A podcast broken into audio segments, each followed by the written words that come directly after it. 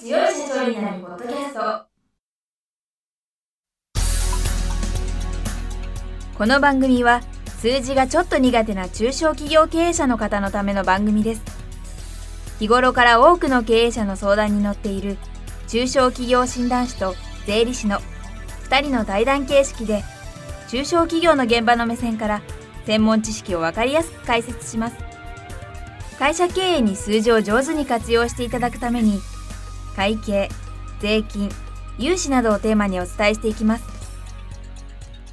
こんにちは。中小企業診断士の六角です。いつも数字に強い社長になるポッドキャストをお聞きいただきありがとうございます。今回も私一人で新型コロナウイルス感染症の影響を受けている中小企業への資金繰り支援策についてご説明したいと思います。今回はゴールデンウィークを過ぎてからセーフティーネット保証等について何点か取り扱いの変更がありましたので主にその変更点についてお伝えしていきたいと思います。まず1つ目がセーフティーネット保証5号なんですけれどもセーフティーネット保証5号は業種が指定されていたんですけれども5月から全ての業種が指定になりました。したがって全国のどの地域でもセーフティーネット保証4号5号危機関連保証いずれも全ての業種の会社が利用できることになったということです。ただし、全ての業種の会社がセーフティーネット保証等を利用できることになったといっても、もともと信用保証の対象外業種は従来通り保証を申請することはできません。ただ、まだ正式な発表はないんですけれども、これまで信用保証の対象外業種であった業種についても一部拡大が行われるようです。具体的にはパチンコ店なども保証対象業種になるということですのでこちらについては正式な発表をお待ちいただきたいと思います。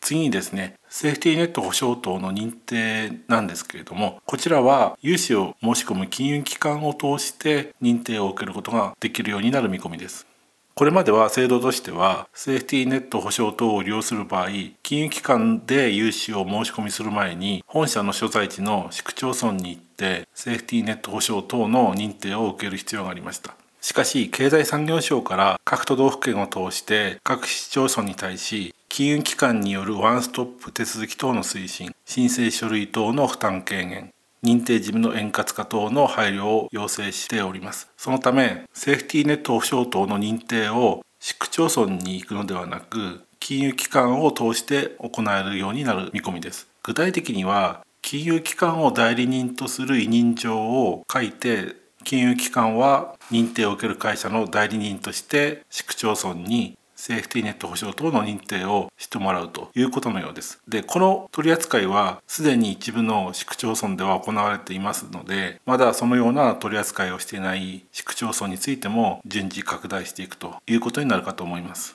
その次は、セーフティーネット保証、危機関連保証の認定書の有効期間が延長されました。通常は認定書の有効期間というのは認定を受けた日から30日間だったんですけれども通常は1ヶ月間の間に複数回のセーフティーネット保証等の保証のついた融資を受けるということはほとんどなかったので1ヶ月か2ヶ月経ってからもう一度セーフティーネット保証の保証のついた融資を利用したいという時はその度に市区町村に認定を受ける必要がありました。しかし今回の改定で令和2年1月29日から7月31日までに認定を受けた場合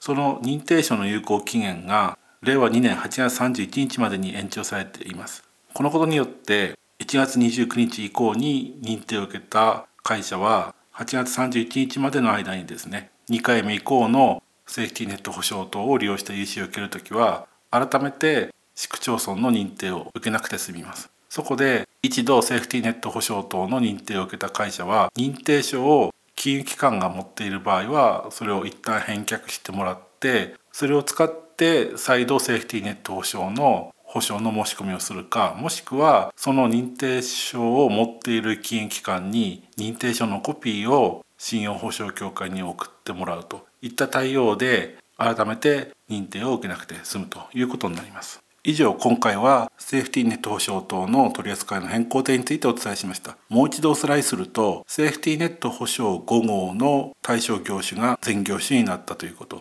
今まで信用保証の保証対象外業種の一部が保証対象業種になる見込みであること。セーフティーネット保証等の認定を融資を申し込む金融機関を通して認定を受けることができるようになる見込みであること。それからセーフティーネット保証危機関連保証等の保証期間が30日間から令和2年8月31日までに延長されたこと。以上が今回お伝えした内容です。また次回も新型コロナウイルス感染症の影響を受けた会社に対する資金繰り支援策についてご説明する予定です。それではまた次回お耳にかかりましょう。